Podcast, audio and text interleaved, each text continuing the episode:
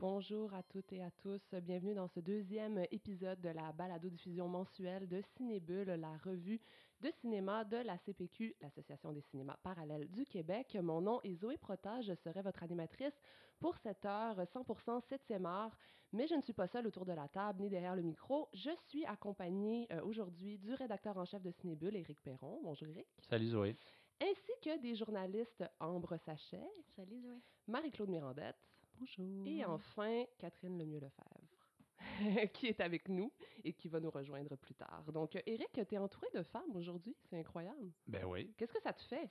Ben, je trouve ça formidable. Et ça tombe vraiment bien parce que cet épisode fera vraiment une grande place euh, au cinéma réalisé par des femmes.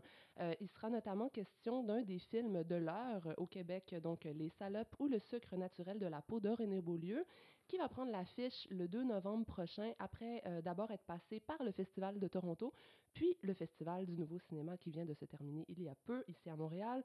Le film fait d'ailleurs la couverture du plus récent numéro de Cinébule et euh, donc, vous pouvez y lire euh, la critique du film euh, par Catherine, ici présente, ainsi qu'une grande entrevue avec René Beaulieu, gracieuseté de mon autre collègue, collègue pardon, Ambre, présente également. Euh, est-ce que tu veux nous parler un petit peu un brin de ce nouveau numéro d'automne? C'est un tout nouveau numéro qui vient de sortir euh, des presses. Ça fait euh, à peine quelques jours. Donc, tu as déjà euh, parlé du film de René Beaulieu. C'est le deuxième film de René qu'on met en couverture. Il y avait déjà eu Le Garagiste il y a Mhm. quelques années. Évidemment, il y avait eu Le Ring aussi en 2006 qu'elle avait scénarisé. Donc, j'ai trouvé que c'était un film qui était extrêmement audacieux. Donc, c'est ce qui m'a donné envie de le mettre en couverture.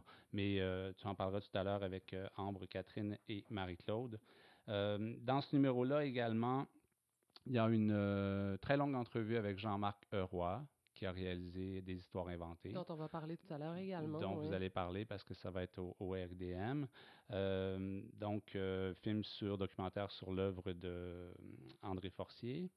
Euh, également, euh, on a profité du fait que euh, Frédéric Bouchard avait vu le Xavier Dolan, donc au TIFF. Oui, il nous en a parlé dans le premier épisode. de Voilà. Mais ouais, puis il- voulait pas trop en parler. Oui, mais il voulait Mais- dire qu'il avait aimé Ouais. plus que ce que les rumeurs.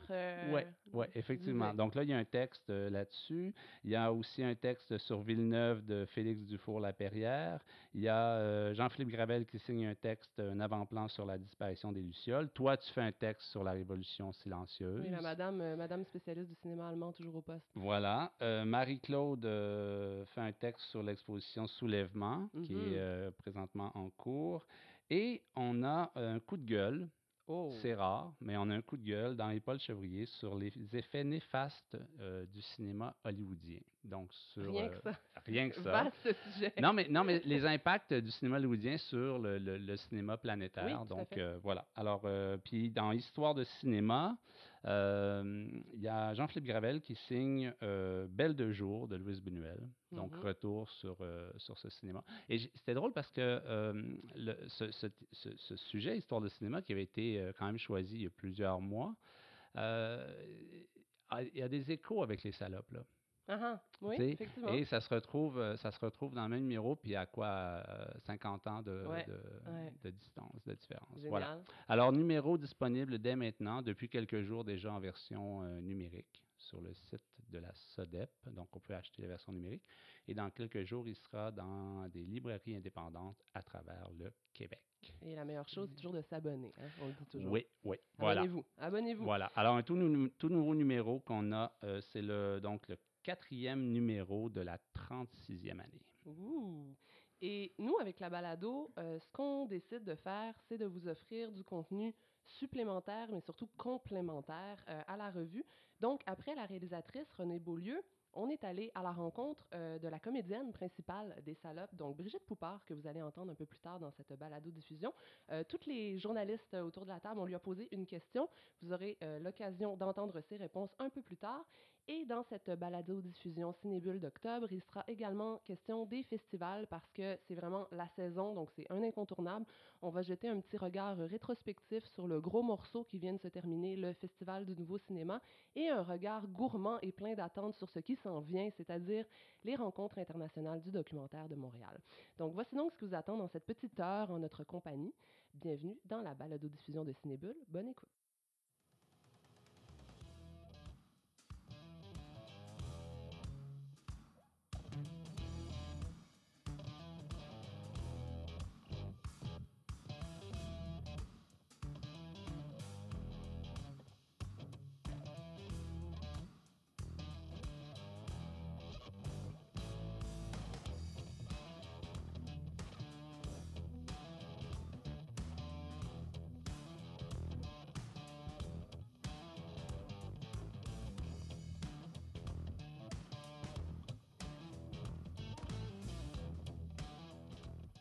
Donc, notre premier sujet aujourd'hui, ça va être un retour sur le Festival du Nouveau Cinéma qui a eu lieu du 3 au 14 octobre dernier. Donc, je suis ici avec euh, Ambre Sachet, qui a eu l'occasion de voir pas mal de films, je crois. Combien de films tu as vu? Ah, en tout, euh, je ne l'ai pas compté, mais euh, une vingtaine. Une vingtaine quand même. Ouais. Ouais, une vingtaine. Euh, je suis aussi avec Eric qui va sûrement réagir de temps en temps. Donc j'en ai vu aussi quelques-uns des films, mais moins que lorsque je, je n'étais que simple spectatrice, parce que moi j'avais l'habitude de voir environ une trentaine de films en dix jours. Mais euh, Scoop, cette année, je n'étais pas que simple spectatrice. J'étais également euh, programmatrice du festival. Euh, Je me suis occupée de la section euh, Focus Québec-Canada en particulier. Donc voilà. Est-ce que, il y a une question qui me vient tout de suite en tête? Yes. J'imagine que lorsque étais, tu fréquentais le festival, tu étais cinéphile ou tu étais critique, tu, tu devais te demander un peu comment ça fonctionnait dans les coulisses. Oui. Alors, alors c'était quoi ta, ta, ta plus grande surprise après, après cette, première e- expérience? Euh, ben, c'est pas, ce ne sont pas des métiers ou des fonctions pour lesquelles tu as une formation hein, particulière. Tu apprends évidemment sur le tas. Euh, les gens autour de toi dans l'équipe, euh, certains ont beaucoup d'expérience, certains aussi débutent en même temps que toi, donc tu apprends un peu en groupe aussi. Qui m'a le plus surprise, c'est, euh, je crois, le, niveau, le niveau de travail qui ne baisse jamais. Je croyais vraiment que, mettons, il y avait des hauts et des bas, euh, que quand tu bouclais ta programmation, euh, il y avait cette espèce de sentiment de, de- de- d'accomplissement, mais en fait, c'est un train qui, qui, qui est en marche, mais constamment. Donc, tu éteins un feu, il y en a un autre qui s'allume. Euh, vraiment, c'est du début de ton mandat jusqu'à la fin du festival, voire même euh, les jours suivants, les semaines suivantes. Le train est en marche et puis euh, il, faut, il faut continuer. Il faut continuer. il y a toujours des choses à faire. Il y a toujours des choses à faire. Le, le, le fait de faire une grille horaire aussi, j'avais vraiment sous-estimé la tâche. C'est un casse-tête assez impressionnant. Mais c'est extraordinaire, je dirais. C'est un mandat merveilleux. Mais on t'avait pas, euh, j'ai le mot exploité en tête, mais c'est pas ça. mais je veux dire, on te- tu- ça, ça allait, quoi. Je veux dire, est-ce qu'on t'avait dit des choses euh, que, que tu n'aurais pas à faire puis que tu t'es retrouvé à faire ou euh, non? Oui, il y a toujours des surprises. Il y a toujours des surprises. Tu apprends, puis tu. ça par rapport à tes films aussi. Il y a des films que tout, tout se passe parfaitement bien. Il y en a d'autres, il y a des défis. Puis, en tout cas, c'était vraiment une super expérience. J'ai vraiment beaucoup aimé. Est-ce que tu continues l'an prochain? Ah, en théorie, oui. En théorie, oui. en théorie, oui. On est, une, on est une très bonne équipe, puis on aimerait, on aimerait continuer euh, de travailler ensemble, en tout cas. Parfait. Donc, moi, j'avais programmé une vingtaine de films. J'en ai vu quelques autres. Et puis, euh, justement, euh, j'ai pas eu l'occasion de voir des, des gros morceaux, comme, mettons, les gros films de Cannes ou des autres festivals. Mais toi, Ambre, tu en as vu certains. Puis je sais qu'il y en a certains qui t'ont beaucoup plu. Est-ce que Ouais. tu veux commencer directement par ton coup de cœur? Euh, ben, en fait, euh, j'en parle pas forcément dans mes films euh, ici, mais mon gros coup de cœur du festival, c'était Dogman. Ouais. Vraiment grosse, grosse surprise, puisque j'avais même pas vu Gomorrah, en fait, ni aucun de, de ses autres films avant, puis je les ai vus récemment. Et, euh, et j'ai vraiment adoré, enfin, ça a été une, une grosse, grosse claque, et il s'est beaucoup démarqué euh, par rapport aux autres films que j'ai vus euh, au festival. Il y a eu peu de coups de cœur comme celui-ci, en tout cas. OK. Sinon, justement, on va parler un peu, pour faire un peu un lien avec euh, ce qui s'en vient plus tard, euh, en fait, je propose qu'on discute de certains films de, de, de réalisatrices ou qui traitent de la question Mhm. de, de- de- du cinéma au féminin puis des femmes dans le milieu du cinéma. Je pense que ce serait chouette d'introduire euh, le, le sujet suivant comme ça. Euh, donc, moi, j'ai sélectionné trois films réalisatés- réalisés par des, des femmes que j'ai vus au, au festival. Et puis, il y en a certains qu'on a vus en commun, donc on va pouvoir Ouais. discuter aussi. Donc, je vais me lancer par deux films qui étaient présentés en compétition internationale, deux premiers films de réalisatrices européennes. Euh, Holiday de Isabella Eklof, c'est une euh, Suédoise, mais le film est danois. Euh, et c'est un premier film à la mise en scène euh, rigoureusement clinique. Donc, en fait, euh, je l'ai dit à tous mes, amis cinéphiles qui sont complètement fans de Ulrich euh, on a trouvé la, la, fille spirituelle de Ulrich Seidan. Ça ne fera pas l'unanimité, c'est sûr, parce que c'est un film très dur où on suit la trajectoire de la petite amie d'un baron de la drogue qui se prélasse sur la Riviera turque. Donc, beaucoup de fêtes, de l'alcool, de la drogue, des bijoux, le gros luxe, jusqu'à une scène euh, absolument terrible. Euh, c'est un cliché de dire que tout va basculer, mais en fait, le personnage principal qui était présenté au départ comme une petite blonde euh, très cheap et euh, sans, sans, grande cervelle va se complexifier euh, profondément. Donc, c'est un film extrêmement troublant qui ne force aucun point de vue particulier mm-hmm. sur la situation, sur les personnages. Et c'est quelque chose qu'on va retrouver, je pense, tout au long du de, de, cette balado, en fait. Cette espèce de regard euh, qui ne force pas le point de vue et qui amène beaucoup de, de subversion dans la façon de voir des situations. Euh, et même, évidemment, si le sujet du film reste euh, une charge sur la prise de pouvoir sur les femmes par les hommes, euh, et c'est ce qu'on retrouve aussi dans All Good de Eva Trobisch, qui est un film que nous avons vu euh, toutes Ouais. les deux, euh, qui est un premier film allemand cette fois, avec encore une fois une scène d'agression pivot. Euh, une, personnage d'une jeune éditrice qui, euh, qui va se faire agresser lors de, sa rencontre d'anciens élèves du secondaire. Et euh, c'est une de ces situations que certains jugeront euh, ambiguës ou complexes parce que euh, ça se passe dans une maison ordinaire, les deux protagonistes sont profondément éméchés. Mhm. Elle euh, l'invite chez lui aussi. enfin, elle- chez elle. Ouais. Absolument. Et, et, et, et l'agresseur ne correspond aucunement au, au, au cliché de Mhm. l'agresseur, quoi. Donc, c'est ça euh, qui est beau euh, avec All Good, c'est que moi, contrairement à toi, je suis pas vraiment spécialiste du cinéma allemand, donc j'y suis vraiment allée en tant que film de femme aussi qui traite euh, le trauma Oui. post-agression. Et puis il y a Oui, parce que ça, c'est vraiment le sujet, par exemple, de. All Good, alors que c'est pas du tout le sujet de Holiday, Ouais, qui est un film beaucoup plus froid, euh, qui est vraiment un film plus formaliste. Mais dans le cas de All Good, le, le sujet du film, c'est comment le personnage de, de Mhm. Yana euh, va euh, vivre cette agression qu'elle ne, qu'elle ne dénonce pas. Euh, Ouais. Donc, elle n'est pas une victime idéale. Euh, elle n'a pas dit non assez fort, euh, elle ne la dénonce pas, mais au fur et à mesure, on va voir tous les effets que ça aura sur elle. Mhm. Mais c'est là où c'est intéressant, c'est que la réalisatrice, euh, la scène est complexe vis-à-vis du consentement, mais euh, la réalisatrice nous montre que euh, c'est pas si complexe que ça finalement. Elle nous montre son point de vue qu'il y a un moment où elle a dit non et où elle a lâché prise euh, pour qu'en fait pour sortir de cette situation, pour que ça se termine au plus vite. Oui. Et on se rend compte, elle en parlait dans le Q&A après le film, qu'elle voulait montrer la force mo- morale de cette femme qui a compris euh, que physiquement elle allait être dominée et que ça allait se passer dans tous les cas et comment elle allait pouvoir euh, gérer ça euh, après l'agression en fait et c'est ça qui est beau ce qu'on- comme euh, Holiday tu dis c'est qu'elle impose aucun point de vue tout au long du film à une victime qui pourrait regarder ça en fait C'est un film très, très réaliste. Mhm. Euh, et euh, quand tu dis qu'elle elle, elle se résigne, il y a une scène euh, en parallèle, en fait, au restaurant. On lui amène un autre plat que celui qu'elle a commandé, mais elle dit non, c'est bon, je vais, je vais le garder quand même. Donc, Ah je me souvenais c'est Ouais. vraiment super intelligent, en fait, dans le quotidien. C'est très maîtrisé pour un premier film, même la fin qui est complètement ouverte, qui, est une, qui est une fin en fait comme j'avais jamais vu avant au cinéma. C'est, ça ouvre beaucoup de perspectives justement pour une femme qui pourrait se retrouver face à un film comme ça et à qui on, on dicterait pas un comportement à adopter en fait. Tout à fait. Mhm. Tout à fait. Je te laisse la parole pour partager euh, sur un autre film que Euh, tu as vu au FNC. Oui, bah justement, en fait, euh, ça fait un lien avec, avec ce, qu'Éric, ce dont Eric parlait tout à l'heure sur le nouveau Cinébule. C'est un film, pas d'une femme, mais d'un homme qui traite du sexisme à Hollywood. Euh, ça s'appelle This Changes Everything et il n'y a pas encore euh, de date de sortie. Je ne sais Mhm. pas pourquoi. Euh, ce qui est très, très dommage quand même. Ça, ça, ça va se retrouver sur une plateforme euh, Oui, quelconque, oui, c'est oui. sûr, sûr, sûr, sûr, Ouais, sûr. ouais, c'est c'est, euh, c'est sûr. En tout cas, c'est un film euh, de Tom Donahue, donc qui lui a l'intelligence de donner la parole à des femmes, actrices, réalisatrices, productrices, qui sont témoins et actrices d'un changement face aux inégalités de genre, donc dans la plus grosse industrie et la plus influente, surtout industrie cinématographique au monde. C'est un documentaire qui a la force de- de- d'être très très concret.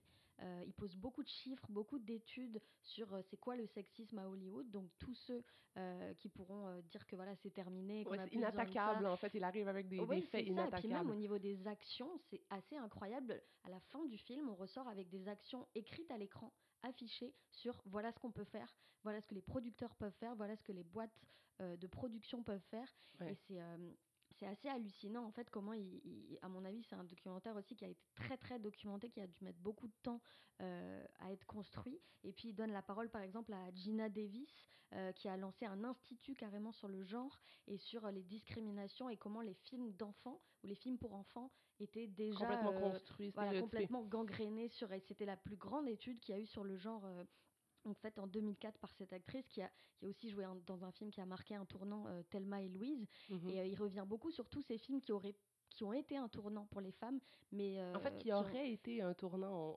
On, on pensait que ça en Bah, serait un. c'est ça, on Ouais, pensait, ça. ça. en a été un sur le coup, Oui. puis le système a rattrapé, Ouais, a pris ça. le dessus, et finalement on en est encore là. Et honnêtement, je m'attendais pas à être autant bouleversée par ce documentaire. Et à la fin, euh, c'est très difficile de retenir son émotion. Parce que tout ça mène au mouvement MeToo, à Trump, pour en arriver justement euh, à la montée au pouvoir de Trump et au mouvement MeToo. Et, on se prend euh, tout ça en fait dans la figure et on se rend compte que c'est pas terminé et que ça continue. Et c'est vraiment un documentaire à, voir. Super. Un autre petit. euh, Euh, bah, les, les routes en février. Oui. euh, donc évidemment. un autre euh, premier film un d'une réalisatrice. film, ouais, ouais, mais cette fois d'une d'ici. euh, d'une très très talentueuse réalisatrice qui a fait beaucoup de courts métrages, la montréalaise Catherine Djerkovic, donc tournée entièrement en Uruguay, Mhm. euh, prix du meilleur premier long métrage au TIFF récemment, donc pas rien non plus. C'est un film d'une grande délicatesse sur le retour à la maison. Alors, euh, je parle que de films qui m'ont touchée, mais aussi intimement, c'est c'est un film qui, qui parle du retour à la maison.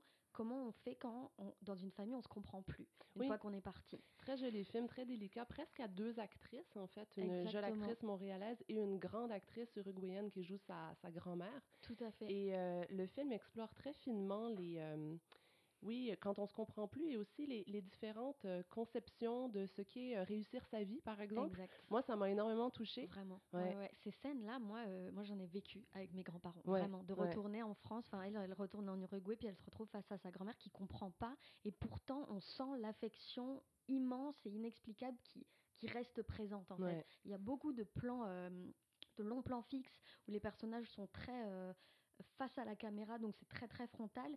Et, ça laisse énormément de place aux actrices qui sont qui subliment en fait cette différence entre entre les générations. Les routes en février, je crois, est Ça prévu sort en février février. à peu près, ouais. C'est donc, donc Ouais. on risque de pouvoir en parler euh, plus en détail à ce Mhm. moment-là, mais c'est vrai, c'est un très très beau film. Euh, moi, je voulais dire quelques mots sur un autre documentaire euh, réalisé par une femme, Marie Lausier, qui est une documentariste française, mais qui travaille à New York, euh, beaucoup dans le milieu de l'art contemporain également. Moi, moi j'adore ses films. Elle fait des documentaires très intimistes en pellicule. Alors, formellement, c'est absolument magnifique. Et c'est vraiment une pellicule qu'elle travaille. Elle travaille beaucoup le son aussi. Donc, c'est des documentaires qui n'ont absolument rien de, de- de- traditionnel. Et ces sujets n'ont absolument rien de traditionnel non plus parce qu'elle s'intéresse à, à des grands excentriques, euh, des grands artistes de la marge. Donc, moi, je l'avais découverte euh, il y a quelques années au FNC. Elle avait présenté euh, The Ballad of Genesis and Lady J. euh, où elle suivait le grand musicien euh, bruitiste industriel britannique euh, Genesis Breyer Peerage et sa femme. Euh, une histoire d'amour absolument hors norme. Et là, elle est revenue cette année avec Cassandro di Exotico, où elle suit en fait un luchador de lucha libre mexicaine, qui est donc un exotico. Donc, c'est un lutteur androgyne, costumé, maquillé, etc. Et euh, dans le cas de Cassandro, qui est une grande star euh, au Mexique, euh, il est également homosexuel, ce qui n'est pas toujours le cas pour les exoticos. Mhm. Et c'est vraiment un pionnier pour les droits LGBTQ, à la fois au Mexique, aux États-Unis aussi, parce qu'il vit à El Paso maintenant. Et c'est quelqu'un qui a une vie extrêmement difficile. Et donc, Marie-Losée établit avec lui un, un rapport d'intimité, mais complètement soufflant. Et, euh, et c'est vraiment un superbe film. Et en plus, extrêmement. euh, il y a un côté feel good, mine de rien. Alors que le pauvre Cassandro, il a eu euh, tous les os du corps cassés au moins dix fois. Et aujourd'hui, il a 49 ans et il souffre chaque jour dans son cœur et dans son corps. Mais c'est une force de la nature. Et il était là pour présenter le film au FNC. ouais? Quel homme incroyable! J'ai ça vraiment, vraiment un grand coup de cœur. Mhm. Alors ça, c'est des films qui sortiront pas en salle, mais Marie Lausier, elle est quand même, euh, elle a une sac- sa- sacrée cote là dans le milieu du art house, ha- art house, mettons. Donc, on va peut-être pouvoir retrouver son film quelque part. En tout cas, ça, ça, ça vaudrait vraiment la peine. On a encore quelques petites minutes, euh, Ambre. Allez, vas-y, ben, parle-nous d'un dernier. euh, ouais. Rapidement, le dernier film, donc évidemment prix du jury à Cannes, Capharnaüm. J'ai j'ai mis quand même du temps à Ah. influencé le titre. Ah oui. Euh, après Caramel et Maintenant on va où? C'est le retour de Nadine Labaki, la cinéaste libanaise. C'est un film de fiction euh, assez intéressant qui flirte avec le documentaire, euh, qui le flirte beaucoup aussi au niveau des, des, des personnages, puisque les acteurs dans le film ont réellement vécu. C'est des enfants, C'est ça, c'est des enfants, c'est un film sur l'enfance. le jeune Zayn, le personnage en fait qui est qui, qui c'est l'histoire d'un procès et il porte plainte contre ses parents pour l'avoir mis au monde. Donc il y a des flashbacks comme ça entre le procès et le moment où il est parti de chez ses parents, il a fui, puis il se retrouve euh, livré à lui-même complètement avec un, petit garçon euh, dont la mère est, prise en, Enfin en fait elle est, est, est enfermée parce qu'elle est, elle est immigrante, elle a des problèmes de papier. Euh, donc ils se retrouvent, les deux petits garçons, à travers la ville en fait. Et c'est un film qui aurait pu tomber dans le récit manichéen et qu'il le fait pas vraiment. Euh, donc il arrive à éviter ce piège de les parents sont les méchants, les enfants ben, sont les gentils. D'ailleurs, la, la, la, la, réception était quand même mitigée parce que certaines personnes trouvaient qu'il y avait trop de pathos, certaines autres non. Donc toi, tu es plutôt dans le camp de. Mais en fait, moi, je m'attendais à ce que ce soit. moi, moi, j'ai un peu, j'ai un peu la trouille de ce film. moi, j'ai, moi, j'ai beaucoup aimé. Je l'ai vu, je l'ai vu à Cannes et j'ai trouvé que. Seule à ne, pas, l'avoir vu. Et j'ai, trouvé qu'il y avait un faux débat, tu sais, sur euh, parce qu'elle dénonce donc la, la situation de ces enfants-là, puis en même temps, elle mhm. leur a fait faire un tournage qui, qui pouvait paraître parfois un peu éprouvant. Mais j'ai trouvé que c'était vraiment un faux débat, parce que je pense qu'ils ont pris soin quand même des enfants pendant le tournage. Elle en parle, elle en parle, ouais. Il y a un long euh, reportage sur France Inter, euh, France Culture, où elle parle de ça et elle dit euh, ça, ça a jamais, on s'est jamais posé la question puisque c'était pour dénoncer ça et qu'on les a laissés. Elle a filmé un film de fiction, mais comme un documentaire. Elle a laissé les enfants vraiment la guider euh, à travers le tournage en fait. Mais c'est vraiment renversant comme, comme film. Ouais, surtout sur grand écran. Ça aussi, on aura l'occasion d'en reparler parce que ça, c'est clair que ça va sortir en salle régulière. Sinon, pour les mm-hmm. autres films du FNC, euh, Holiday, euh, All Good, This Changes Everything, Cassandro, surveillez toutes les, les, les, différentes plateformes. Donc, merci Anne, merci Eric. Et puis, on se retrouve de l'autre côté du pont musical.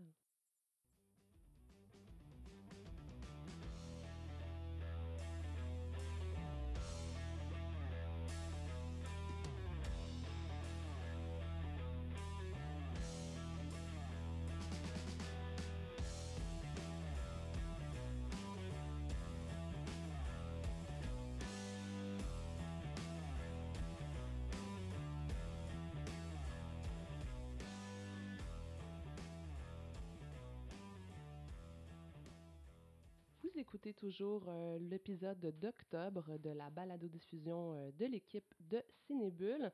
Donc, je suis maintenant autour de la table avec une, donc une tablée 100% féminine avec toutes mes collègues, donc Ambre, qu'on vient d'entendre, Catherine Lemieux-Lefebvre et Marie-Claude Mirandette. Et on va maintenant parler de ce film événement qu'est Les salopes ou le sucre naturel de la peau, qui est donc le deuxième long métrage de René Beaulieu après Le Garagiste. Euh, qui vient d'être présenté en première québécoise au FNC. Et on a la chance de l'avoir toute vue autour de la table, donc on va en profiter au maximum.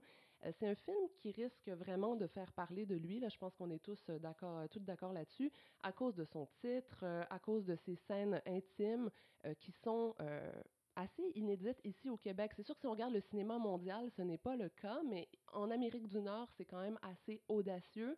Euh, à cause de sa position féministe aussi au film, qui est d'une part très affirmée, mais d'autre part qui n'est peut-être pas toujours celle qu'on attend et qui euh, va sûrement euh, susciter bien des passions. En tout cas, je crois que ça tombe mais pile poil dans le zeitgeist, comme on dit, ce film. Donc, ça va faire, ça va susciter la discussion, c'est clair, et c'est ce qu'on va faire aujourd'hui, discuter donc avec mes trois collègues, mais aussi avec Brigitte Poupard, qu'on aurait vraiment aimé avoir avec nous autour de la table, mais qui est euh, retenue au théâtre. Donc euh, voilà, on lui a soumis chacune une question. Marie-Claude, t'as triché, là, t'en as soumis deux, là, mais bon, on a soumis... le concept était de lui soumettre chacune une question. Et euh, c'est notre rédacteur en chef, Éric Perron, qui est allé cueillir ses réponses in situ au théâtre La Licorne. Donc, on va découvrir en tout ensemble ses réponses et réagir. Euh, mais pour commencer, on, échangerait un peu sur le film. Je, pensais vous lancer sur le titre, en fait, parce que euh, lors de la présentation au Festival du Nouveau Cinéma, il y a une euh, vaillante spectatrice qui a pris le micro et qui a dit Oui, mais votre film, là, avec un titre pareil, c'est un repoussoir, là. On n'ira pas le voir. C'est clair qu'il y a des gens qui n'iront pas le voir à cause de ce titre. Qu'est-ce que vous en pensez? C'est marrant parce que elle en parle, elle en parle dans l'entrevue en fait, et puis elle me disait qu'elle avait choisi les salopes et la deuxième partie, le sucre naturel de la peau, pour cette raison précise, parce qu'elle voulait pas que les gens, elle voulait quand même ramener le plus de monde possible euh, dans les salles. Donc il y avait un peu ce paradoxe du titre. Mais est-ce que vous euh, pensez vraiment que ça va empêcher les gens d'aller voir ce film? Est-ce que vous trouvez ça très choquant l'utilisation de ce mot, ou est-ce que c'est de l'empowerment en fait? Ben, en fait, quand euh, dans, dans l'entrevue qui est euh, parue dans, euh, dans Cinébule, on peut même avoir au contraire une réaction qui va dans un, un sens tout autre. Mais voilà. Où une, une, dame, une, une, une, Montréalaise, on va dire d'un certain âge, mm-hmm. qui a vu une photo qui est en train de se prendre de, Brigitte, de, pardon, de René Beaulieu et euh, qui s'est arrêtée pour demander euh, est-ce que c'est une vedette? Ouais. Et ben, tu, tu, peux raconter l'anecdote. Oui, ben, c'était avec, hein, c'était avec Eric, puisque moi je l'attendais pour l'entrevue dans un café. Puis la dame a demandé ah, c'est quel film?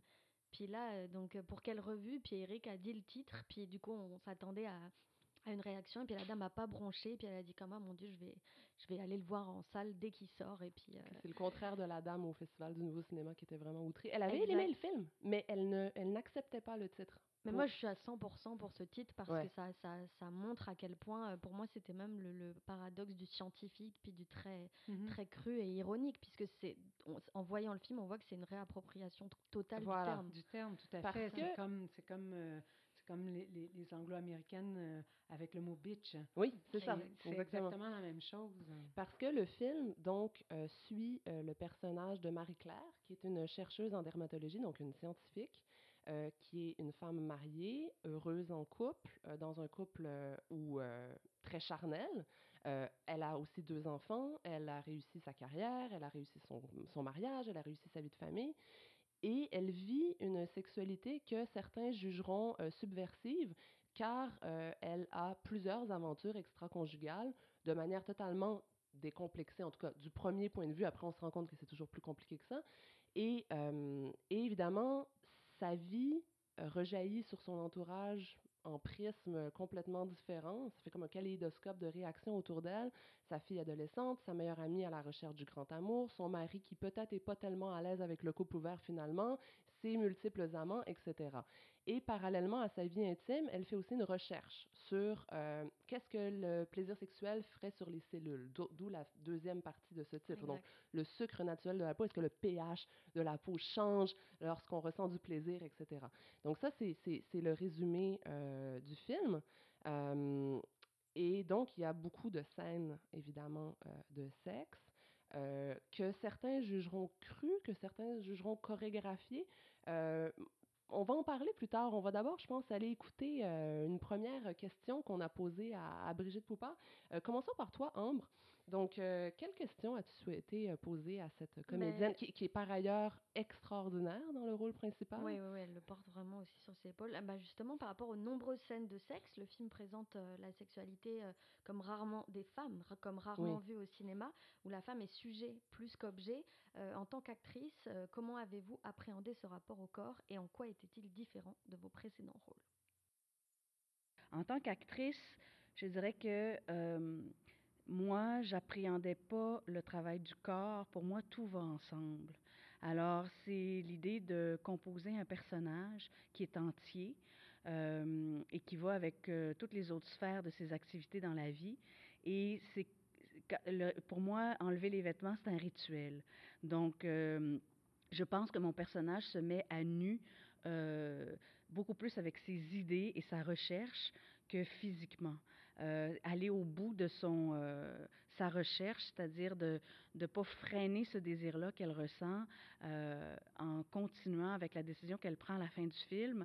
C'était pour moi beaucoup plus ça qui motivait, si on veut, le, le, rapport au corps. et ce qui est très important aussi, ce qui était très important pour moi, c'était d'avoir des partenaires avec qui j'avais des relations différentes. Et ce qui justifiait qu'elle allait rencontrer plusieurs partenaires. et je ne voulais pas, et puis ça, ça a été, je l'ai dit à René dès le départ, je souhaitais pas qu'on voit une déviation, une perversion ou qu'on la traite de nymphomane. Alors pour moi, c'est important qu'à chaque relation, qu'elle développe une intimité euh, qui va euh, au-delà de la pulsion sexuelle. Euh, donc, ce sont des vraies rencontres avec chaque homme qu'elle a dans son lit. Le seul qui cause problème, c'est probablement l'étudiant qui, là, va provoquer une question morale. Mais je dirais que le travail par rapport au corps, pour moi, euh, comment je veux dire, c'est comme, c'est un laisser-aller. Hein? C'est une intimité qu'on dévoile à quelqu'un. Euh, donc, ça s'appréhende pas ou ça se construit pas, parce que sinon, ça aurait donné tout un autre personnage. C'est quelqu'un qui, dévoile sa vulnérabilité une fois qu'elle est dans l'intimité, euh, parce que habillée, c'est une femme euh, c'est une femme qui peut sembler froide, c'est une femme en contrôle, alors que dans l'intimité, c'est quelqu'un qui est beaucoup plus vulnérable et qui, qui, a un lâcher-prise réel. Je sais que René Beaulieu revendique un certain réalisme dans sa façon de faire les d'avoir filmé les scènes intimes, mais moi, j'ai pas pu m'empêcher de, de, voir la personnalité de Brigitte Poupard émerger là-dedans. Et Brigitte Poupard, c'est pas juste une actrice de cinéma, c'est une actrice de théâtre, c'est une danseuse contemporaine. Je veux dire, euh, moi, quand je la voyais euh, bouger et habiter son corps, je pouvais pas faire abstraction de ses collaborations avec Dave Saint-Pierre. Ben, euh, pour moi, c'était évident et je, je, je, sais que je sais que René sera pas très d'accord avec moi, mais pour moi, pour moi, c'est un plus en fait. C'est vraiment un plus. Oui, puis ça confère quelque chose de, de, à la fois plus charnel, et de, mais en, en même temps que c'est plus charnel, c'est plus esthétisant. Et il y a comme à la fois quelque chose qui, qui est là, de l'ordre du cérébral, tout en étant très incarné. Et je trouve qu'elle arrive à rendre justement les deux à la fois. Et, moi, la façon dont elle a filmé les scènes de sexe, j'avais l'impression que, euh, au contraire de, de, poser comme une dichotomie entre euh, la chercheure et euh, la et femme et la menthe, dans ces scènes-là, elle est les deux. Ouais. Mm-hmm. Alors que quand on la voit à un moment donné dans une scène où elle fait une expérimentation sur elle-même du la réaction de sa peau, euh, dans une scène où, euh, où, elle fait des prélèvements de peau carrément, euh, il y a juste la femme la scientifique, alors qu'elle est en train quand même de se masturber pour le faire. Et je trouvais que dans les scènes vraiment sexuelles, il y a, il y a quelque chose d'autre. Je suis assez d'accord. De... Puis, euh, dans la scène, entre autres, où elle va, elle est vraiment dans l'expérimentation lorsqu'elle se retrouve à l'hôtel avec, euh, j'ai oublié le titre, pas le titre, mais le nom du personnage, mais de Paul Amarani. Mm -hmm. Et il y a vraiment pour elle une exploration en tant que femme, mais une exploration en, en fait en tant que chercheur aussi, dans le fait de se mettre à nu, euh, certes devant un individu, ce qu'elle a déjà fait auparavant, mais de se mettre à nu devant les vices, donc de se mettre à nu devant, comme socialement, donc devant tous, euh, sans gêne, sans timidité, donc pouvoir exploiter ou en fait explorer cette question du corps et de du corps sans vêtements comme un corps habillé également. Mm -hmm. Est-ce que tu veux poser ta question à Brigitte Poupard, Catherine? Bien sûr. Euh, donc évidemment, le personnage de Marie-Claire, c'est une image de femme qu'on ne voit pas souvent au cinéma. Et je voulais savoir euh, quelle était l'influence ou l'impact que vous souhaitiez avoir dans le, le, le paysage cinématographique québécois et quelle réaction ou quel débat d'idées euh, vous étiez suscité en interprétant ce, personnage féminin-là? C'est une très bonne question parce que euh, j'avais pas, je souhaitais pas nécessairement euh, provoquer. Euh, J'étais très heureuse de faire un personnage qui est plein de contradictions. Puis je pense que c'est ça qui est intéressant dans ce rôle de femme, c'est de montrer des femmes qui sont pas, qui sont ni parfaites ou ni objectifiées, donc des femmes complexes. Je pense qu'on a, on vit dans un monde complexe et euh, on a des interrogations comme les hommes, on a des contradictions comme les hommes. Euh, des fois, on fait des gestes impulsifs. Des fois, euh, on va faire du, on va faire, on va faire du mal sans s'en rendre compte. Nos, nos, nos paroles vont dépasser notre pensée comme les hommes. Et ce que j'aimais de ce personnage-là, c'est que justement, elle n'était pas parfaite. Euh, on peut lui reprocher certaines choses. Euh, mais ce que je voulais quand même qu'elle soit sympathique et qu'on ait une certaine empathie pour elle. Donc, c'est important d'amener une profondeur à, à, sa recherche et son désir et de ne pas en faire quelque chose de, de, de dans la provocation pour la provocation ou, comment je peux dire, quelque chose d'esthétisant. De, donc, la réflexion est à ce niveau-là pour moi, c'est que qu'on voit ces femmes, ce genre de femmes-là à l'écran, complexes euh, et qui, qui, ont des, euh, des conflits moraux euh, et qui, euh, qui suscitent donc une réflexion, un débat d'idées et des questionnements.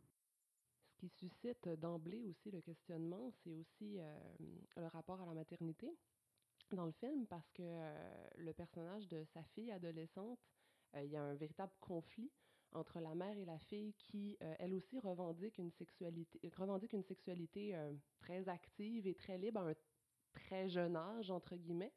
Donc, qu'est-ce que vous en pensez du personnage de la jeune ado? Moi, c'est vraiment un truc qui m'a troublé énormément dans le ben, film. D'autant qu'elle elle le pose dans une, une filiation, oui. parce que la, la grand-mère, en fait, la mère de Marie-Claire aussi, et chacune a un rapport au corps et à la sexualité euh, qui, qui, montre des postures différentes oui. et qui, à un moment donné, devient aussi que euh, elle est confrontée à ça parce qu'à l'évidence, elle n'a pas vu. Euh, oui. Et, et c'est effectivement très troublant. Euh, on ne peut pas être indifférent à ce, à ce, genre de questionnement parce que tout à coup, elle a à se poser la question de, de moi comme modèle parental. Mm -hmm. Je pense que ce qui est intéressant là-dedans aussi, c'est assez bouleversant justement cette scène avec sa fille. Elle se rend compte qu'elle-même porte aussi un jugement, un jugement et, et, malgré sa, sa, sa, sexualité extrêmement liberté, euh, les, libérée, c'est c'est que elle se rend compte que c'est voilà c'est la génération, c'est qu'est-ce qu'elle donne comme idée et souvent on parle aussi de de sexisme ou de discrimination ou même d'inégalité qu'on a même en tant que femme euh, complètement intégré en fait, fait, à notre, à notre Tout mode à de fait. vie et c'est un peu ce qui se passe dans cette scène c'est que ça prend ça prend du temps pour euh, le passer et pour dire à sa fille voilà je t'accepte comme t'es puisque sa fille lui dit que voilà sexuellement elle, euh, elle a déjà commencé très tôt et ça, ça la bouleverse en fait mm -hmm. Et c'est de voir, en fait, euh, comme Marie-Claude l'a dit, la, question de la filiation aussi, où finalement c'est auprès de sa mère qu'elle va trouver les réponses qu'elle n'arrive pas à trouver auprès d'elle-même, où elle va se questionner sur l'impact qu'elle a eu en tant que mère. Et, bon, indirectement, on le voit, sa fille n'en est pas nécessairement consciente, mais euh, en tant que femme qui accepte sa sexualité et qui vit ouvertement cette sexualité-là, et de voir est-ce que je suis en partie responsable de ce qui se passe? Puis de voir que c'est par la mère qu'elle dit, ben, elle va faire son propre chemin comme ça fait le tien. Donc de voir vraiment le rapport de, de filiation qui permet d'accepter le corps, le désir en tant que femme. Je vais maintenant céder la parole à Marie-Claude qui va poser sa première de deux questions à Brigitte Poupard. En, en fait, non, ce n'est pas deux questions, c'est une question, une question avec, un, avec, une sous-question. Oui, c'est ça. Euh, parce que justement, le personnage de Marie-Claire en est un qui est complexe. Oui. Et euh, à l'heure de MeToo, on peut euh, se poser la question de comment les gens vont réagir vis-à-vis d'un personnage comme elle, surtout qu'à un moment donné, euh, il y a une de ses étudiantes doctorantes qui va euh, lui confier qu'elle a été victime d'un abus de la part d'un collègue professeur à l'université. Alors ma question est la suivante, comment appréhendez-vous ou euh, quelles sont les réactions que vous avez eues vis-à-vis justement de ce personnage à cause de cette, cette euh, situation très particulière, d'autant que le prof en question est aussi un de ses amants? Alors, cette question m'a beaucoup, beaucoup provoqué, euh, moi. Euh, maintenant, mon personnage pense autrement. Et c'est ça qui est formidable dans le jeu d'acteur. C'est de. faut aimer ces personnages. Euh, il faut les, les, aimer pour devenir ce personnage, les incarner.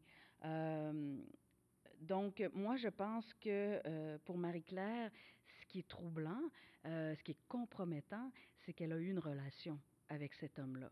Ce qui change la couleur de, sa vision des choses. Et c'est pour ça qu'elle émet une autre hypothèse que celle euh, qui est scandée par les étudiants, c'est-à-dire que Alexandre l'aurait, l'aurait agressé.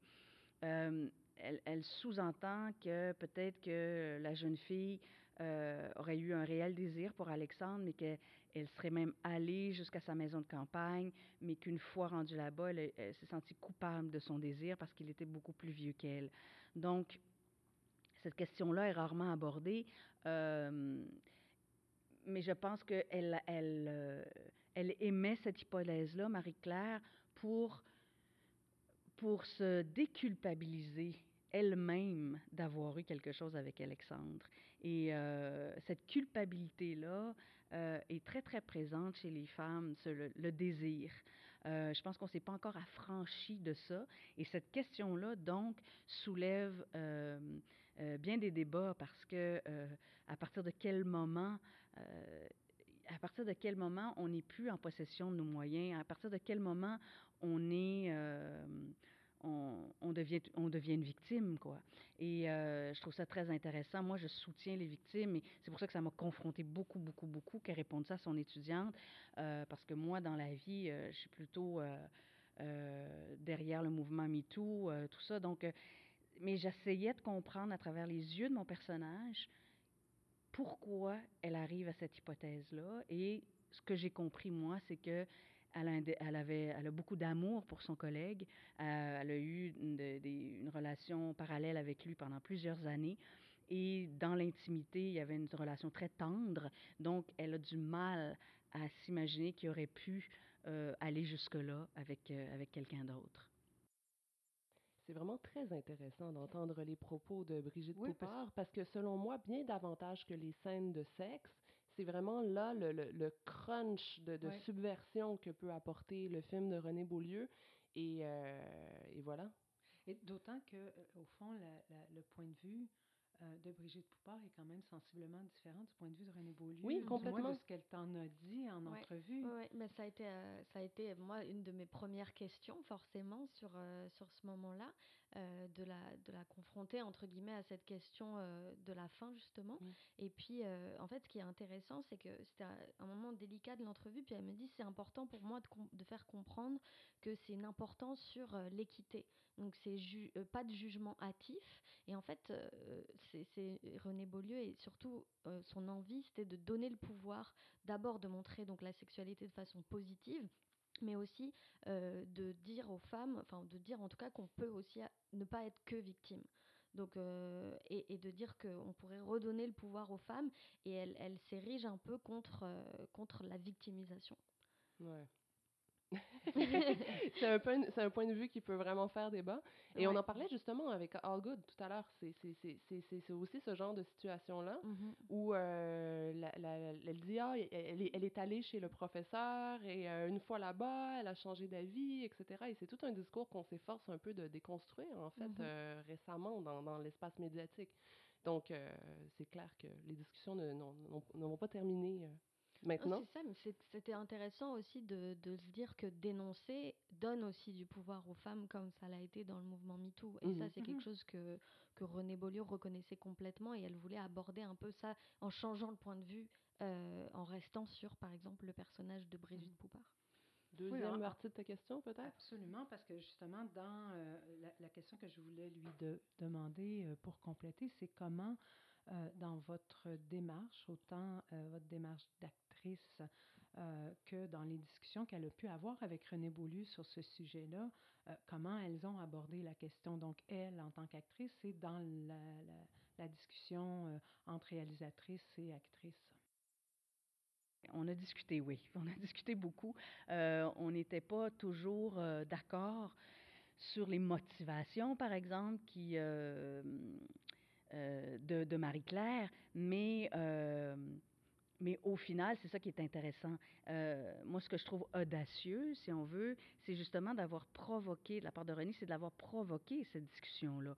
Parce que si on est tout le temps d'accord sur tout, on ne peut pas faire avancer les choses. Alors, en provoquant la discussion, la conversation, en se parlant, parce que je pense que c'est un peu ça aussi que que je dénonce euh, chez euh, le féminisme d'aujourd'hui, c'est-à-dire qu'il a été malheureusement victime de l'individualisme, tout le courant individualisme capitaliste.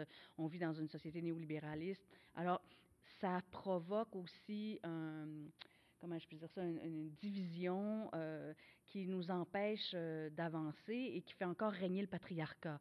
Alors, en provoquant la discussion, là, on pourrait peut-être éventuellement se rejoindre et trouver des solutions. en parler est la première, pour moi, la première étape.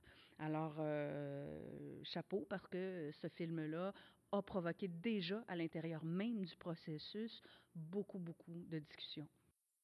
Personnellement, ce qui m'a plu aussi dans le film de René Beaulieu, et d'ailleurs j'en aurais peut-être pris euh, davantage, c'est euh, le portrait du milieu euh, académique et universitaire. C'est vraiment quelque chose qu'on voit extrêmement peu au cinéma en général et mm. particulièrement au Québec, je crois. Il y a très peu de, de, de, de films qui se passent dans ce milieu-là.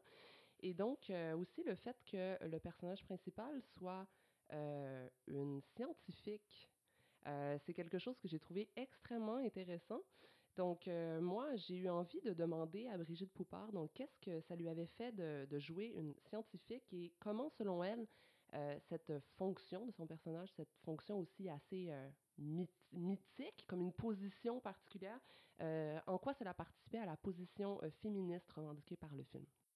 Parce que on voit rarement des femmes dans des positions de, pouvoir, parce qu'elle a une bonne position à l'université, euh, c'est une euh, chercheure, euh, on voit très, on, voit rarement ça. Et ce que je trouve intéressant, c'est qu'en 2018, on est, on soit sorti des cuisines, qu'on ait des femmes qui ont des qui gagnent leur vie, qui, ont des bonnes positions, qui ont étudié, qui sont intellectuelles. et donc, qu'on perçoive ou qu'on une, égalité au niveau des, des, chances et des opportunités, ce qui n'est pas, euh, qui est pas atteint selon moi, qui est, on est loin d'avoir ça, mais au moins avec cette femme-là, on, on, donne un modèle, on donne un espoir. C'est-à-dire que euh, ces femmes-là, il y, en a, il y en a, il va y en avoir, j'espère, de plus en plus. Euh, donc, moi, je pense que c'est important pour les jeunes femmes ou les, les, les, les filles, les, les, plus petites filles, de voir des modèles de femmes qui euh, qui ont des, des, rôles importants dans la société. Catherine, je sens que tu veux rebondir sur cette réponse de Brigitte Poupard.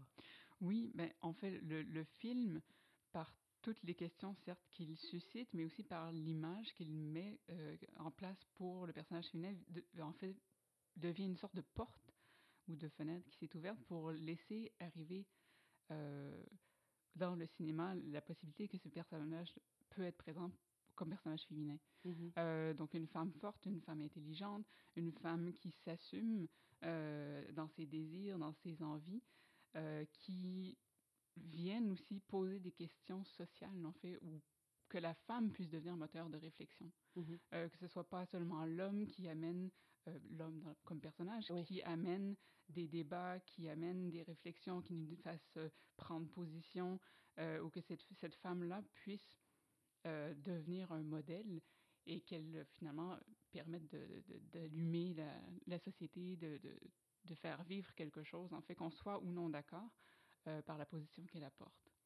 Donc, je terminerai en citant Renée Beaulieu elle-même lors de la première québécoise de son film au FNC, Tout sauf l'indifférence. Donc, euh, je vous rappelle que le film va sortir en salle le 2 novembre. après la petite pause, on parle des RDM.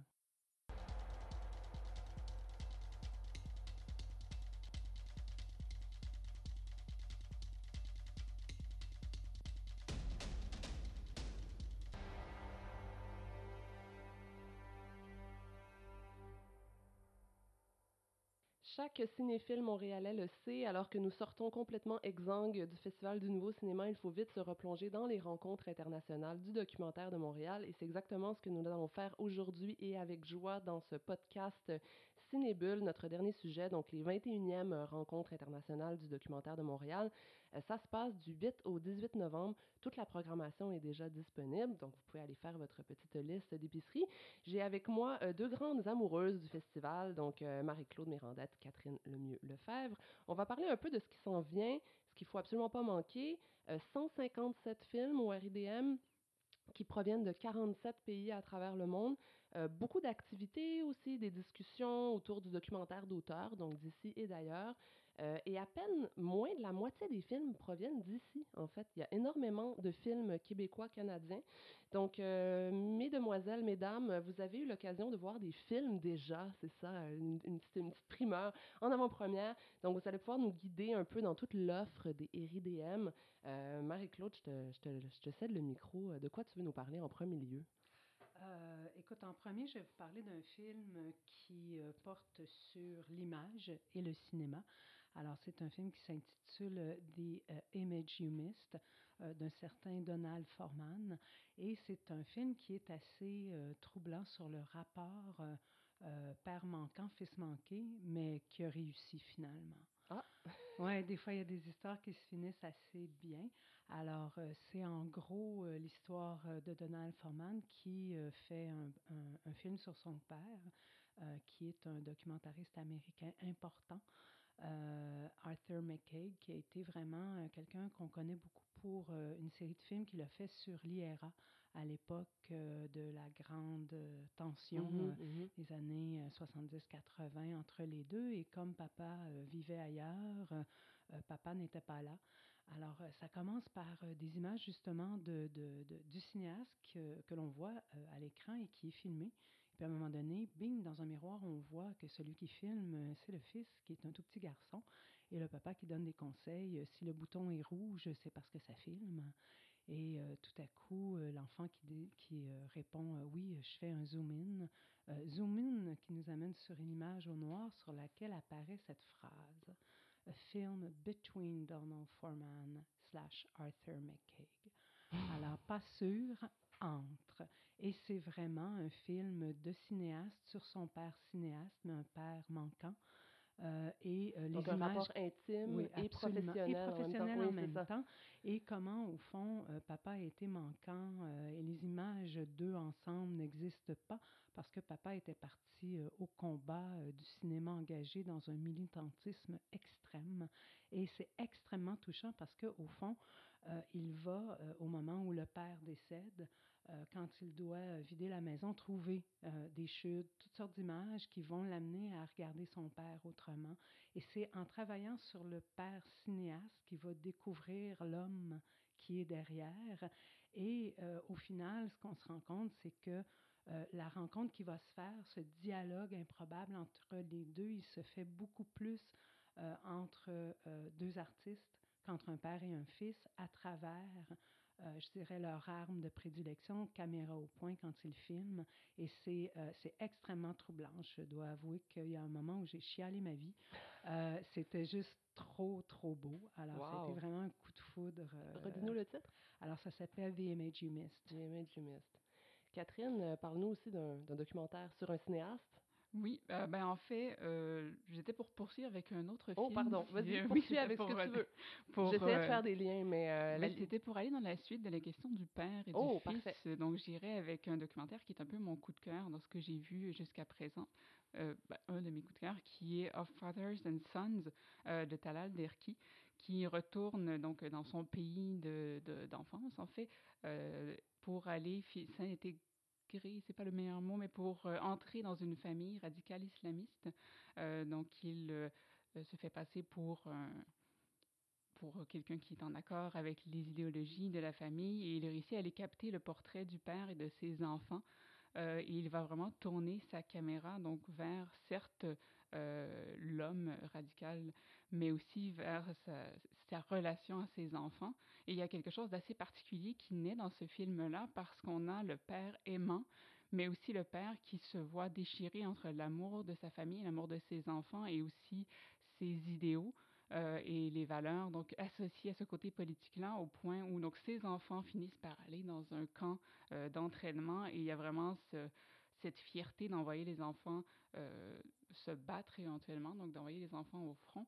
Et on a accès à toute cette complexité-là qui existe entre entre les humains en fait. Et de voir un film entre hommes parce que bien sûr les femmes sont totalement absentes mm -hmm, de l'image. Mm -hmm. euh, les seules qu'on peut voir ce sont quelques petites filles à l'école, mais c'est vraiment ce, ce, ce rapport euh, très patriarcal euh, qui, se, qui naît entre les enfants et le, père, et les enfants qui adoptent sans questionnement les valeurs du père, qui redisent les mots qu'ils entendent, qui lancent des roches aux petites filles pour qu'elles retournent se cacher loin du terrain de jeu. Et il y a vraiment la dichotomie ou la, division entre le rapport de, la force des idéaux et celle du désir d'être en cellule familiale. Wow! Donc, des films sur des rapports père-fils assez complexes. Est-ce qu'il y a un autre thème que vous avez vu se dégager de, vos visionnements pour les, les, films qui vont être au prochain RIDM? Ben, moi, je peux poursuivre, vu que tu m'avais lancé tout à l'heure avec l'idée d'un cinéaste. Je ouais, Des films sur le cinéma. Voilà, exactement, film films sur le cinéma, donc avec euh, des histoires inventées de Jean-Marc Euroy. D'ailleurs, je vais faire tout de suite l'annonce qu'il y a une très belle entrevue de Michel Coulombe dans le dernier numéro de Cinébule, mm-hmm. euh, entrevue accompagnée d'une critique par Nicolas Gendron. Euh, et donc, ce film-là, donc qui est un film hommage à André Forcier, donc portrait de réalisateur, mais aussi portrait de réalisation. Mhm, donc, il mhm. va osciller constamment entre fiction euh, et documentaire par l'idée de reconstituer des scènes de films de son répertoire, oui, exactement, avec les acteurs euh, originaux. Donc, on a aussi cette euh, je sais pas comment dire, ce saut dans le temps où on revoit une scène, mais avec les acteurs qui ont vieilli. c'est un discours sur le cinéma lui-même aussi. Exactement. Où on a Forcier qui réfléchit sur son œuvre, on a une réflexion par le film lui-même des histoires inventées qui réfléchit le cinéma de Forcier, où on va voir euh, donc cette rétrospective-là de Forcier euh, qui entre parfaitement dans le jeu de la fiction, donc qui se met en scène. Euh, on entend donc on est dans un film et on le sait. Et euh, donc Forcier lui-même euh, s'adresse au, réalisateur, euh, parle du projet dans le film. il y a cet aspect formel où tout finalement se mélange entre documentaire, fiction, hommage, scène, réflexion sur le cinéma. Et mine de rien, on nage un peu dans les mêmes eaux parce qu'il y a aussi beaucoup de filiation entre Jean-Marc Roy et André Forcier. Donc, encore une fois, c'est un peu un père-fils spirituel quelque part. Exactement. Absolument. D'autres films euh, qui parlent d'art ou d'autres formes d'art? Ah, il y a beaucoup, beaucoup, beaucoup de films sur l'art. Alors, je ne gâcherai pas mon plaisir. J'en ai regardé plusieurs, dont, entre autres, euh, d'un Suisse, mais qui a une formation ici, qui travaille ici, qui est Nicolas Vadimov. Il a fait euh, un film sur l'Apollon de Gaza. Alors, qu'est-ce que l'Apollon de Gaza? Ça, c'est une histoire assez, assez chouette. En 2013, est apparu, pouf, comme ça, euh, une sculpture en bronze grec classique euh, qui représente un Apollon et euh, c'était. Elle est apparue. Elle est apparue, mais ça arrive parfois. Ça elle était partie acheter des cigarettes, je pense, puis elle est revenue et à un moment donné, pouf, elle a disparu et elle est retournée d'où elle est venue ou ailleurs peut-être. Et euh, c'est une enquête, c'est vraiment un oh, road wow, movie merveilleux, enquête autour de ça. Et ça se passe à Gaza. Alors c'est euh, vraiment complexe par définition. un road trip avec les checkpoints, avec euh, des chercheurs historiens de l'art. Qui, qui, qui, qui, regardent, mais au fond, qui ont juste vu des photos, des gens un peu louches, pour pas dire beaucoup, euh, et toutes sortes de choses qui fait que de fil en aiguille, on n'est plus sûr si ça a vraiment existé, même si les journaux en ont parlé, et on en vient à se demander est-ce que ça a vraiment existé, euh, cette sculpture-là, est-ce que c'était un vrai, est-ce que c'était un faux, est-ce que c'est un documentaire, est-ce que c'est un documentaire? Euh, c'est fascinant et les images sont magnifiques, c'est très poétique et ça amène aussi une réflexion sur euh, ce que l'on montre, par exemple, de, de, Gaza euh, à la télévision, mm-hmm. l'image médiatique, mm-hmm. alors qu'au moment où il y a eu cette histoire, tout à coup, l'image de Gaza était beaucoup plus une image de culture, euh, d'art, et, et, on regardait ce, ce bout de, terre autrement dans les nouvelles. On parlait de oui, oui, grec, au lieu de parler des gens qui explosent. Et les, les, on l'avait vu là-bas comme ça, justement, une façon de peut-être euh, avoir une autre image de soi. Et il y a des discussions vraiment fabuleuses. Mais dans le film d'ouverture des RIDM, euh, What World I Want de Christy euh, Garland, là aussi, on voit vraiment une autre version complètement de ce qu'on peut voir des images médiatiques de la Palestine, parce que là, on suit une jeune fille qui intègre l'école de police palestinienne et on rentre là-dedans. Donc, justement, c'est ça qui est extraordinaire, c'est de pouvoir voir des films qui nous montrent une complète Mmh euh, autre vision de ce qu'on voit en fait euh, dans, dans, dans, dans, le traitement médiatique de base des nouvelles. Donc euh, voilà, Gaza, selon l'école de police ou une mystification d'une œuvre d'art. Qui a réalisé l'Apollon de Gaza? Alors, c'est Nicolas Vadimov qu'on connaît pour beaucoup de choses, notamment il avait fait il y a quelques années un film sur les Spartiates, qui est l'équipe sportive du Cégep du Vieux-Montréal, et qui était assez fascinante aussi. Alors, c'est un cinéaste intéressant. Super. Catherine, as-tu une autre suggestion? Oui, mais dans la suite de la question de l'art à l'écran, on a le, dernier film de Mishka Sahal qui est sorti euh, cette année, donc qui a été post-produit euh, après son décès, donc qui a été terminé par sa famille, notamment, en fait son mari notamment, euh, donc New Memories.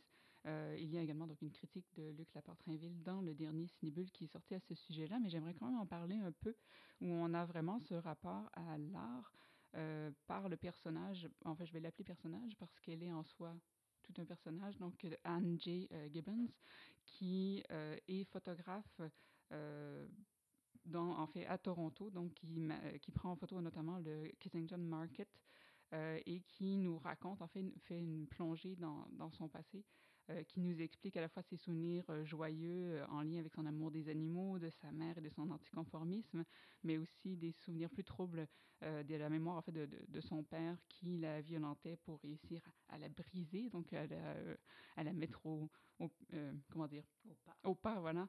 Et donc tous les troubles mentaux, les troubles sociaux qui en ont découlé, les problèmes de drogue, euh, et en quoi donc la photographie a fini par la, sauver, la faire, la ben, la faire ressortir donc euh, euh, de, ce trouble-là qu'elle a vécu et d'intégrer la photographie, l'esthétique de ces photos couleur et noir et blanc dans le film lui-même. Donc, il y a vraiment un rapport artistique dans la forme de ce que Mishka Sahal a fait et en lien directement avec l'œuvre de cette jeune femme qu'on peut voir à la fois brisé et euh, émerveillé donc, par la compagnie des gens du Kensington Market. Je suis sûre que vous auriez eu beaucoup d'autres suggestions pour un les Million. Un million de suggestions pour les RIDM. Donc, je rappelle que le festival a lieu du 8 au 18 euh, novembre. Et donc, euh, c'est ainsi un peu que se conclut euh, ce deuxième rendez-vous de balado-diffusion euh, de Cinébule, qui est en fait aussi également, évidemment, une revue publiée par l'Association des cinémas parallèles du Québec et soutenue par le Conseil des arts du Canada, du Québec et de Montréal. Donc, rendez-vous le mois prochain avec de tout nouveaux sujets, mais aussi d'autres collaborateurs, parce que c'est un peu ça le concept. On va être une équipe radio, entre guillemets, qui bouge un peu à chaque fois, histoire que vous découvriez la voix, le style et les personnalités de chacun des collaborateurs, collaboratrices de la revue. Donc, euh, je vous rappelle que le numéro d'automne de Cinébule qui met en couverture euh, Les salopes ou le sucre naturel de la peau de René Beaulieu est actuellement disponible. Merci d'ailleurs énormément à Brigitte Poupard de s'être prêtée au jeu des questions avec nous aujourd'hui. Donc, euh, bon RIDM tout le monde et merci à mes collègues journalistes, donc Ambre Sachet, Marie-Claude Mirandette, Catherine Lemieux-Lefebvre. Merci à Éric Perron, notre réalisateur coordonnateur du balado. Merci à Georges Dimitrov pour notre thème musical et on se donne rendez-vous en novembre.